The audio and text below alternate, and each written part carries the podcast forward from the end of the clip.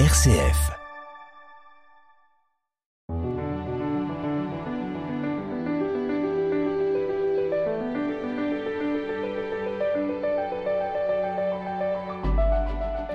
Nous aspirons tous à être heureux, à une existence où la vie puisse couler généreusement. Le bonheur est une aspiration légitime, surtout en ces temps incertains où l'avenir semble bouché.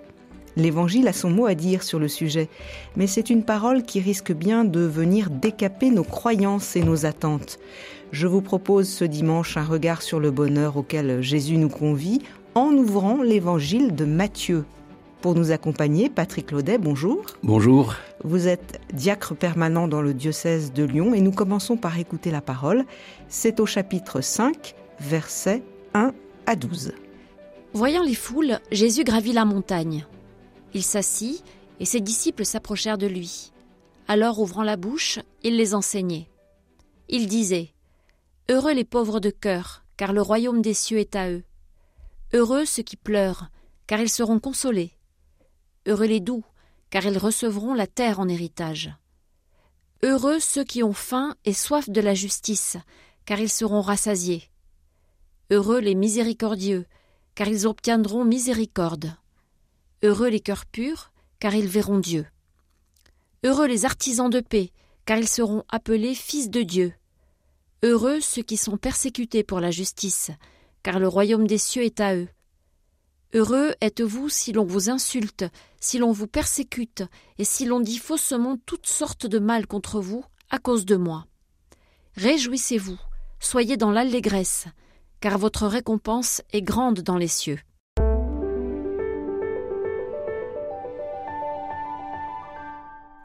Patrick Claudet, nous commençons par resituer ce, passage que nous venons d'écouter. Euh, il intervient quand exactement? Oui, on est encore au début de l'évangile de Matthieu. Euh, Jésus est allé au désert, il commence à, il a, il a, il a quelques guérisons, il constitue euh, un groupe autour de lui, les, les disciples s'assemblent, on commence à prêter oreille à ce jeune rabbi, et puis voilà qu'à un moment, eh bien, il va gravir la montagne et, donc euh, donner ses paroles qui constituent un tout qu'on appelle souvent le, le discours sur la montagne ou le sermon des béatitudes. Les versets précédents nous apprennent que Jésus donc enseigne et guérit, vous l'avez dit, et puis les foules le suivent. Et alors, il y a un détail important, c'est des foules qui viennent de Galilée, de la Décapole, de Jérusalem, de la Judée et de la Transjordanie. Il y a donc des gens de tous horizons. Oui, c'est ça qui est vraiment merveilleux, c'est-à-dire qu'on n'est on n'est pas dans le contexte juif habituel. Il y a une espèce d'ouverture au monde qui se lit déjà en filigrane. Jésus voyant les foules, hein, c'est vraiment les foules. Hein, c'est d'ailleurs très beau, très, émouvant de voir que ce discours s'origine dans, un regard de Dieu posé sur cette humanité en détresse dont il a déjà croisé les misères, dont il a guéri quelques-uns, et il sent comme une espèce de pression, de, montée de parole en lui qui va lui, faire euh, s'adresser à eux pour leur donner comme une sorte de charte de vie. C'est Matthieu qui écrit. On sait que Matthieu euh, a en arrière-fond toute la première alliance, oui. euh, les textes de ce qu'on appelle l'Ancien Testament. Alors, la montagne, ça peut faire penser à Moïse. Bah, évidemment, parce que Matthieu s'adresse euh, aux Juifs plutôt. Hein. Euh, autant chez Matthieu, on a un peu le- le- le- l'équivalent chez, chez, chez Luc. Chez Luc, d'ailleurs, c'est très beau parce que euh, le, discours euh, des béatitudes se fait euh, dans la plaine, en mort de plaine, comme s'il s'agissait de mettre le royaume de plein pied. Or, chez Matthieu, en effet, il s'agit de gravir une montagne. Et, et cette montagne, elle n'est pas sans évoquer au, le Sinaï, effectivement. C'est-à-dire qu'au fond, en prenant cette parole, Jésus va s'asseoir dans, la chair, C-H-A-I-R-E, de, de Moïse, et, accomplir finalement le, discours du décalogue. Oui, parce que Moïse, il faut le rappeler, dans la première alliance, monte sur le Sinaï et reçoit les dix paroles. Et reçoit les dix paroles. Et donc, on peut dire que c'est une sorte de, de nouvelle euh, ascension sur la montagne pour recevoir des paroles neuves. Ben, effectivement, il est donné comme le nouveau Moïse, celui qui va d'une certaine manière, au fond, faire entendre de, de, de quelle montagne exactement parle, parle Dieu. Et au fond, il y a quelque chose un peu de la de l'expérience d'Élie qui s'accomplit parce qu'il découvre que sur le Sinaï, Dieu ne parle pas dans, dans un tremblement de terre ou dans un tonnerre, mais c'était c'est une, montagne plus modeste finalement, plus à hauteur d'homme. D'ailleurs, elle n'est pas nommée, elle n'est pas située dans l'Évangile. Alors on, on pense que c'est une, une, montagne assez proche de, du lac de Génézareth. C'est un lieu d'ailleurs, quand on est allé en Israël, très beau. Donc Dieu parle aux hommes d'un lieu de beauté, d'un lieu qui, qui n'a pas le, le surplomb peut-être du Sinaï. Comme si Dieu, se, même s'il est encore sur la montagne, il consentait à, à se mettre un régime d'humanité pour parler à, à plus large. Donc c'est une sorte de renouvellement, je ne pas dire d'adoucissement du Sinaï, comme si au fond Dieu voulait nous montrer que sa toute puissance, elle se déploie aussi dans une forme de douceur que, que cette montagne-là euh, dit peut-être à sa manière. Alors, avant de parler, il y a l'attitude de Jésus. Il voit, vous l'avez déjà dit tout à l'heure, souvent dans l'évangile, Jésus regarde, regarde les, les, personnes. Et là, il voit les foules, mais on a l'impression qu'il ne voit pas un bloc. Ben non, il a déjà fait des rencontres. Euh, évidemment, il ne voit, il ne voit jamais une, une, foule anonyme. Il voit des hommes et des femmes. Et donc, c'est vraiment que c'est, en effet, c'est ce porche du regard de Dieu posé sur l'humanité est, une clé. On passe un peu vite. Hein, on va vite à la première béatitude, mais on, on, peut passer un peu vite. Et je crois qu'il ne faut jamais perdre de vue que cette espèce de, de montée dans le cœur de Dieu, de, de cette parole qu'il veut donner à l'humanité, qu'il veut offrir à tous ces hommes, c'est leur donner la vie finalement. Hein, c'est leur donner des chemins de vie, des, des axes de, de joie et, c'est vraiment, ça s'origine dans le regard qu'il pose sur eux et dont il voit leur détresse, leur, leur, pauvreté, leur misère. Alors Jésus voit et puis détail euh, important, il s'assoit. Alors effectivement, dans le, je dirais la gestuelle de, de ce temps-là, c'est un signe d'autorité. En fait, il s'assoit pour enseigner. Donc il va être euh, là, il n'est plus guérisseur, il n'est plus thaumaturge, il est enseignant. C'est-à-dire qu'il va, il va s'adresser à l'humanité dans une situation d'autorité de parole. Vous voulez dire que les disciples généralement écoutaient leur rabbi comme ça euh, Absolument. Dans cette position? Absolument. C'est une manière de dire, voilà, je, je, je, ne suis pas dans une interlocution sur une situation particulière, une guérison. Je m'assieds, c'est-à-dire je prends le temps je vais, je vais déposer là, la situation assise permet de, de, de prendre le temps nécessaire à ce qu'une parole soit, soit donné à ce moment-là. C'est assez beau de, de voir qu'il s'assied pour prendre le temps de proclamer ces, ces béatitudes. On peut, on peut y voir aussi une certaine humilité de Jésus, symbolique. Alors effectivement, c'est aussi une forme d'humilité parce que euh, évidemment que à cette époque-là, il n'y a pas des haut-parleurs, on n'est pas au stade de France ou je ne sais quoi, et donc il y a une forme. D'ailleurs, la montagne, si on que, que l'on connaît au bord du lac de Génézareth, elle, elle est modeste, hein, donc c'est aussi une forme d'humilité. C'est une, une, une, des manières de, de l'abaissement du Christ qui se met là aussi à, à hauteur d'homme, euh, en s'asseyant. Et on imagine qu'il n'y avait pas des milliers de disciples, de disciples non plus autour de lui, mais, mais quelques-uns pour recueillir cette parole si, si forte Parole, parole, qui va sortir de la bouche de Jésus, puisque là encore une précision, Jésus ouvre la bouche Ah oui, c'est assez étonnant cette notation. Alors, euh, si on gratte un peu, on peut y voir comme une forme d'hébraïsme qui consisterait à un redoublement du verbe qui n'aurait de valeur que de manifester l'intensité de l'action. Mais moi, je, veux, je voudrais presque le prendre un peu au sérieux, c'est-à-dire ouvrant la bouche, comme si cette notation euh, un peu redondante, juste avant de dire euh, il les enseignait, c'est une manière de dire voilà une parole qui ne va pas être à bouche fermée. C'est-à-dire qu'au fond, il ne va pas simplement se contenter de collecter des, éléments de langage ou, ou, du blabla, mais il va ouvrir la bouche. C'est-à-dire que Dieu parle bouche ouverte, cœur ouvert. C'est-à-dire quelque chose qui est ouvert dans la parole. C'est exactement ce que le centurion va lui dire. Dis seulement une parole, pas du blabla, pas des préceptes de morale.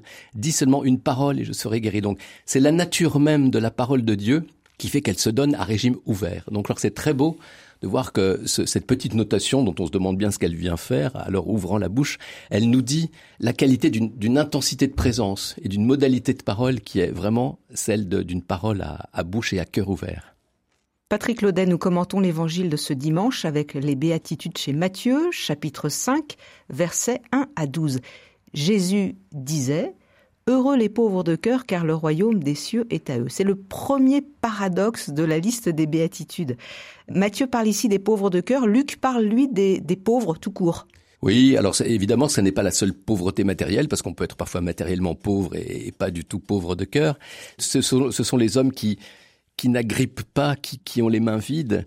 D'ailleurs, la, la première béatitude euh, est comme reprise en écho par la troisième, parce que les doux Si on regarde les termes euh, grecs ou ce sont aussi les, pauvres, ce sont les anawim. Hein, donc ce sont tous ces gens. On en a parlé tout à l'heure. Ce sont ces gens qui ne sont pas du temple. Ce sont ces, hommes et ces femmes, euh, les, bergers qui ont été convoqués à, vivre euh, l'expérience de la nativité. Tous ces gens qui, qui n'avaient pas grand chose pour être reconnus comme tels et qu'il va s'agir de de bénir, hein, c'est toute la, scansion du, beau mot de heureux qu'il va reprendre de, béatitude en béatitude. Le royaume des cieux est à eux. Le, verbe là est au présent. Oui, si on regarde effectivement les temps, il y a, un tout va être ensuite au futur. Hein. ils seront consolés, là, mais l'ensemble est encadré au présent. Donc la première béatitude, c'est car le royaume des cieux est à eux, et sur la fin, on va le retrouver, le royaume des cieux est à eux, grande sera votre récompense dans les cieux. Donc ça veut dire que c'est à la fois quelque chose qui va être donné, c'est eschatologique, hein. il y a dans, le royaume à venir quelque chose qui sera transfiguré, mais il ne faudrait pas imaginer qu'il faut en baver ici-bas et puis être un peu un, épargnant de nos misères d'ici-bas euh, en, misant sur ce qui sera réparé dans un monde euh, futur. Il y a aussi l'idée que il y a à trouver dans, dans les tribulations de l'ici-bas déjà quelque chose de la joie et de, des arts du royaume qui peut être d'emblée donné.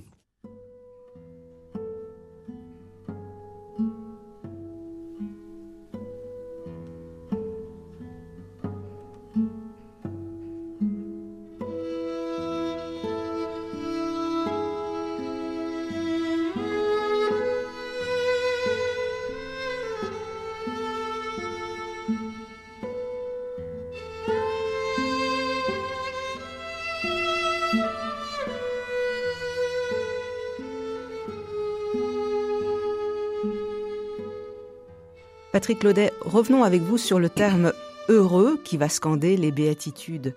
Heureux les pauvres de cœur, je le disais, c'est assez paradoxal. C'est quoi cet heureux-là?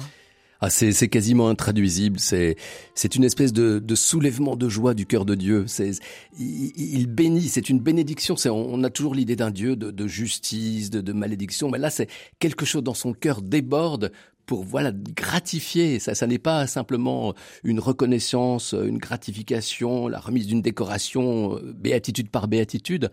C'est quelque chose. D'ailleurs, le, mot grec qui est dans l'Évangile, c'est makarios. Qui, qui peut-être est pas celui que Jésus a, il n'a pas dû parler grec, c'est plus le, mot hacheret sans doute en hébreu, c'est-à-dire c'est intraduisible, c'est-à-dire sont dans l'axe de la vie. Il, faudrait le traduire par plein de mots. Il faut dire soyez dans la joie, vous êtes dans l'humain, soyez bénis. C'est tout cet ensemble hein, qui est un soulèvement de vie plus qu'une sorte de, de, promesse d'un petit bonheur euh, tranquille, si vous voulez. Le mot Macarios, il a été utilisé par les épicuriens pour euh, parler de cet aménagement agréable de la vie. C'est pas ça les béatitudes. Hein. C'est vraiment, d'ailleurs, André Chouraki le traduit par en marche. Vous êtes dans l'axe de la vie. Voilà l'axe véritable de la vie.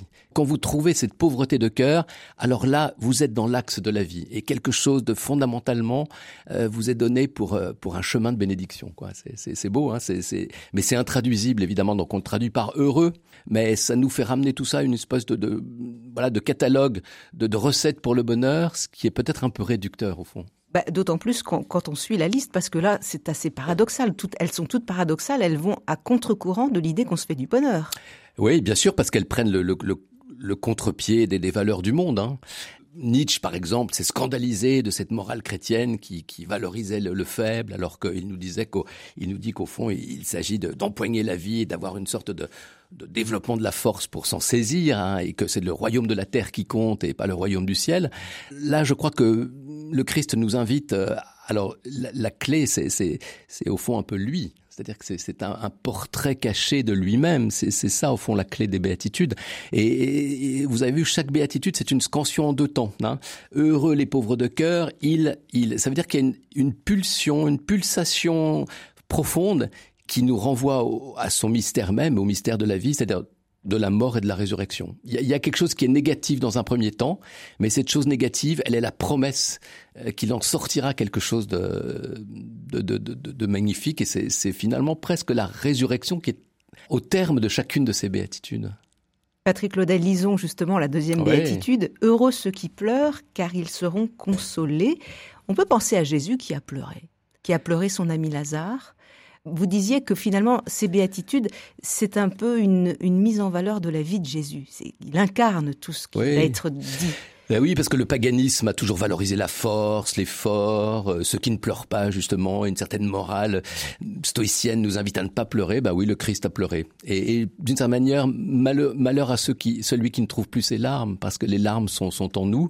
Et je crois qu'il y a là une sorte de bénédiction des larmes, à condition peut-être de, de trouver les bonnes larmes. C'est c'est les larmes de Pierre au fond, hein, celles qui voient à un moment comment nous sommes des pauvres bougres et que nous avons bien besoin de la miséricorde de Dieu. C'est peut-être la tristesse de Pierre contre celle de, Judas, qui n'a pas su trouver les bonnes larmes. Hein. Donc ce sont les larmes de ceux qui savent qu'au terme des larmes, il y a la consolation, il y a le pardon, il y a quelque chose dont les larmes ne sont pas le dernier mot. Quoi. Alors justement, ils seront consolés, ceux qui pleurent, ils seront consolés par qui exactement?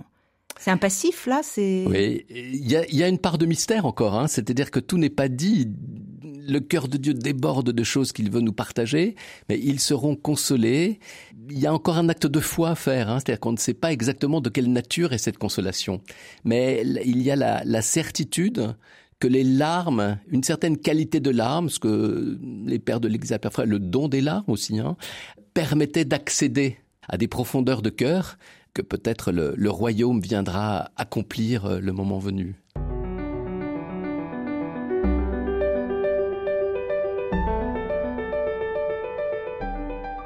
Enfin une bonne nouvelle, Béatrice Soltner.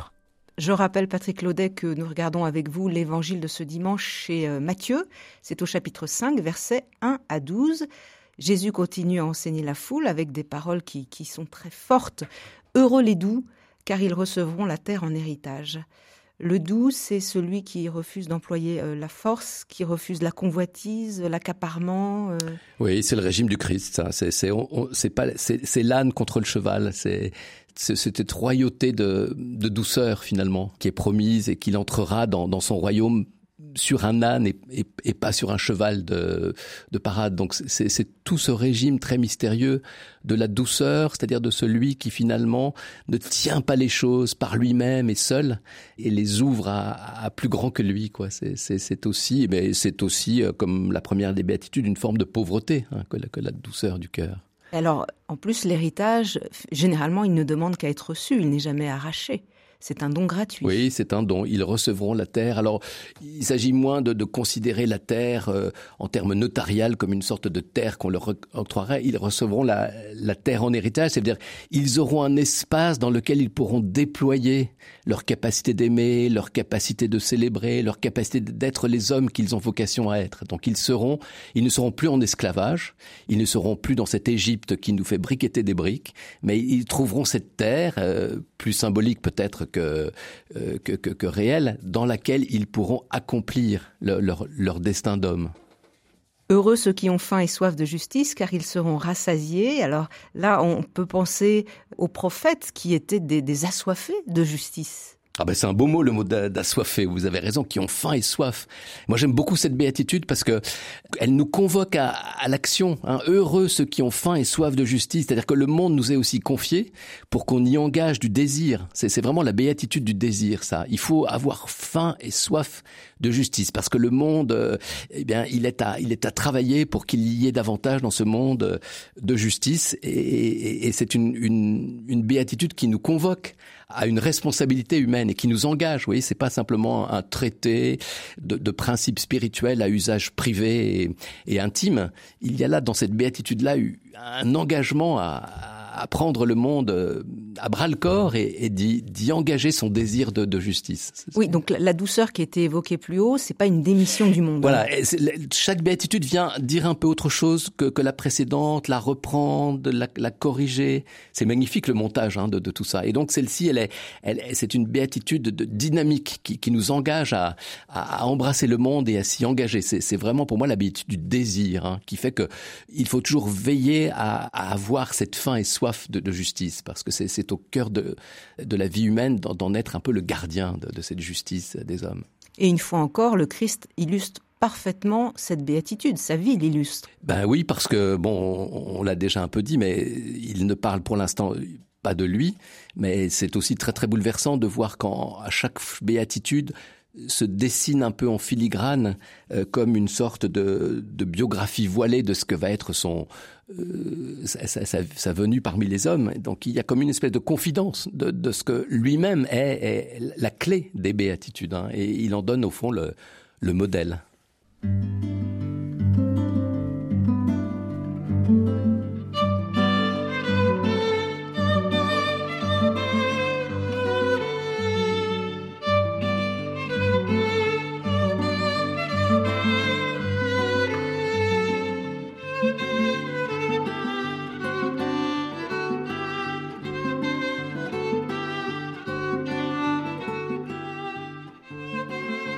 Patrick Laudet, regardons avec vous euh, la béatitude suivante. Heureux les miséricordieux, car ils obtiendront miséricorde. Certaines versions traduisent heureux les compatissants. Oui. Bah, c'est le grand mot de, de l'évangile hein, qui, qui, est, qui, est, donné. C'est comme une sorte de, de béatitude centrale. Hein. Et d'ailleurs, on change un peu de régime par rapport aux, aux quatre premières, parce que les, les quatre premières, c'était une chose un peu douloureuse, une souffrance qui sera comme transfigurée dans un second temps, dans cette espèce de, de tension entre un, début et une fin de verset. Là, c'est heureux les miséricordieux, comme ils, car ils obtiendront miséricorde, comme si la, le fruit était déjà dans, dans la prémisse. Hein. Donc c'est assez beau de, de mettre la miséricorde au cœur de ce programme, euh, de ce programme de, vie. Et, Jésus lui-même est, souvent remué euh, jusqu'aux entrailles. Bah oui, parce que la miséricorde, c'est pas une posture abstraite, c'est quand il est effectivement, ça, ça, nous refait remonter, voyant les foules. Hein. C'est quand il regarde la, la condition humaine, les, les misères, tout ce que tout ce que nos pauvres vies peuvent, peuvent traverser parfois de douloureux. Et donc, il nous invite à entrer dans son regard de miséricorde. Et, la miséricorde qui nous est promise, parce qu'elle nous vient de Dieu, elle sera d'autant plus opérante en nous que nous aurons réussi à mettre notre propre regard d'homme dans, dans, dans le regard de miséricorde de Dieu. Nous continuons à commenter les béatitudes dans l'évangile de Matthieu au chapitre 5. Heureux les cœurs purs, car ils verront Dieu c'est un peu énigmatique pour nous aujourd'hui. C'est quoi un cœur pur et la pureté bah, Non, c'est pas si énigmatique. Ça veut dire que l'organe du, regard, c'est le cœur, en fait. On ne voit bien qu'avec le cœur. Ils verront Dieu. C'est-à-dire que le, mode d'accès à, à, la clairvoyance, c'est le cœur pur. Alors, la pureté, bon, effectivement, il, ne s'agit pas de, rêver d'une espèce de pureté. Nos, nos cœurs sont impurs. Mais qu'est-ce que c'est qu'un cœur pur? C'est pas un cœur qui s'est préservé de, tout risque d'être à jamais blessé. C'est parfois un cœur brisé, mais un cœur qui, a accepté la, brisure pour être un cœur de pauvre. Quoi. Finalement, le cœur pur, c'est le cœur euh, de, celui qui accepte d'être fils et, de se laisser finalement euh, gratifier par la, la miséricorde de Dieu. Donc, je trouve que c'est ça qui est intéressant, c'est toutes les béatitudes s'entremêlent les unes les autres. Hein.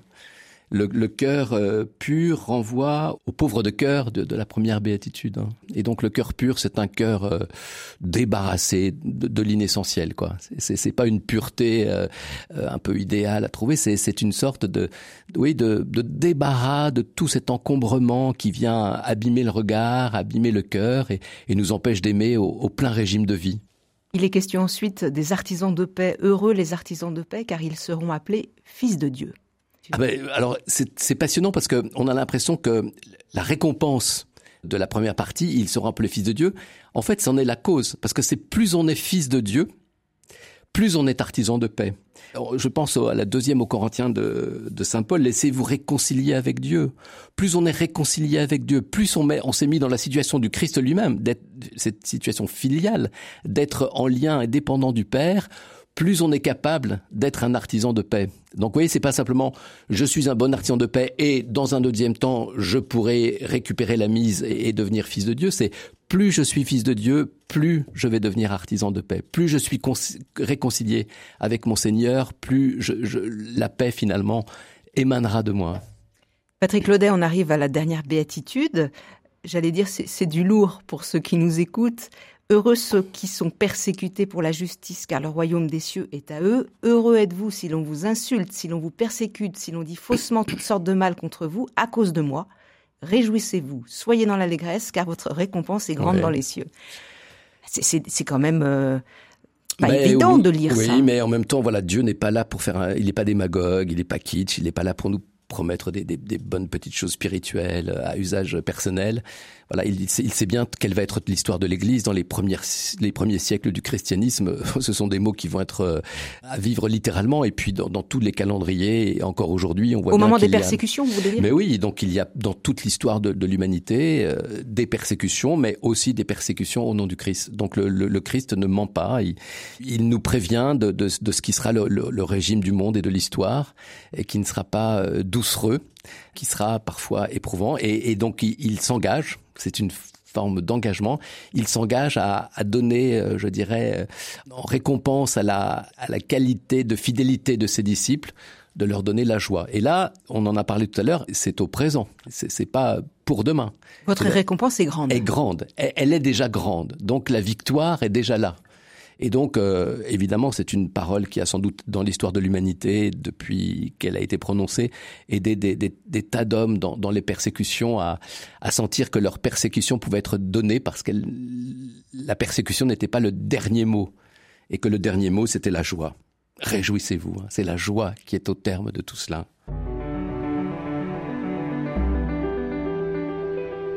Enfin une bonne nouvelle.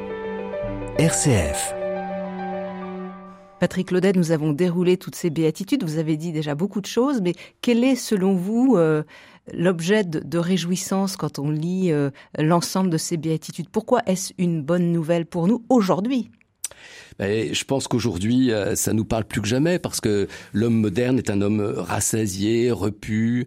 La suffisance est son régime. On, a- on nous apprend à ne jamais manquer de rien. Et les béatitudes, paradoxalement, mais finalement, plus que jamais, on y entend quelque chose d'essentiel. Elles bénissent le manque. Elles ne bénissent pas l'indigence, hein, mais elles bénissent le manque. Et le manque, c'est la condition même de l'homme. Anthropologiquement, nous avons besoin de manquer, parce que dès que nous ne manquons plus, nous ne désirons plus. Et donc euh, Dieu ne veut pas nous imposer un régime moral, euh, ascétique ou doloriste, il veut simplement nous remettre dans l'axe de la vie, dans l'axe du désir, et de retrouver la valeur anthropologique du, du manque. Euh, malheur à celui qui n'a qui n'a plus faim et peut-être que parfois dans notre monde nous nous n'avons plus faim parce que nous sommes repus, rassasiés. Euh, Malheur à ceux qui ne pleurent plus. Et Dieu veut bénir euh, au fond en redonnant à l'homme le centre de son chemin d'humanité. Ça, c'est notre chemin de vie. C'est pour ça qu'en un sens, Chouraki a bien de raison de, de traduire heureux par en marche. Et c'est en cela que c'est un nouveau décalogue. Parce que ce sont des paroles de vie mais des paroles de vie qui nous remettent dans, dans la vérité profonde de ce qu'est être un homme. Et ça n'est pas être un homme, n'est pas être, ça n'est pas être rassasié, c'est de manquer. Et donc, parce que le manque euh, nous met en dynamique vers, vers plus grand que nous et vers, vers, vers autre que nous. Donc, je pense que ça peut vraiment parler à notre époque. Mais comment arriver à justement euh, rentrer dans cette logique de la douceur, de, de la paix, euh, des larmes aujourd'hui? Je pense qu'il faut trouver, et c'est à chacun de le faire avec ce que la vie nous donne, parfois de, de boss et de cabosse, à, s'abandonner. hein. Il y a une sorte de démaîtrise, d'abandon, et, comme on l'a dit, au fond, la clé de tout cela, c'est le Christ. C'est le Christ qui lui-même vit pleinement ces béatitudes. Ce sont les saints qui les ont réalisées. Les, le- les pauvres, c'est c'est Saint François d'Assise. Donc les saints nous aident à, à entr'ouvrir ce chemin qui nous est offert à tous. Merci à vous, Patrick Laudet. Les béatitudes que nous avons commentées sont à retrouver dans l'évangile de Matthieu, chapitre 5, versets 1 à 12. Merci à Louis-Martin Fermont à la technique.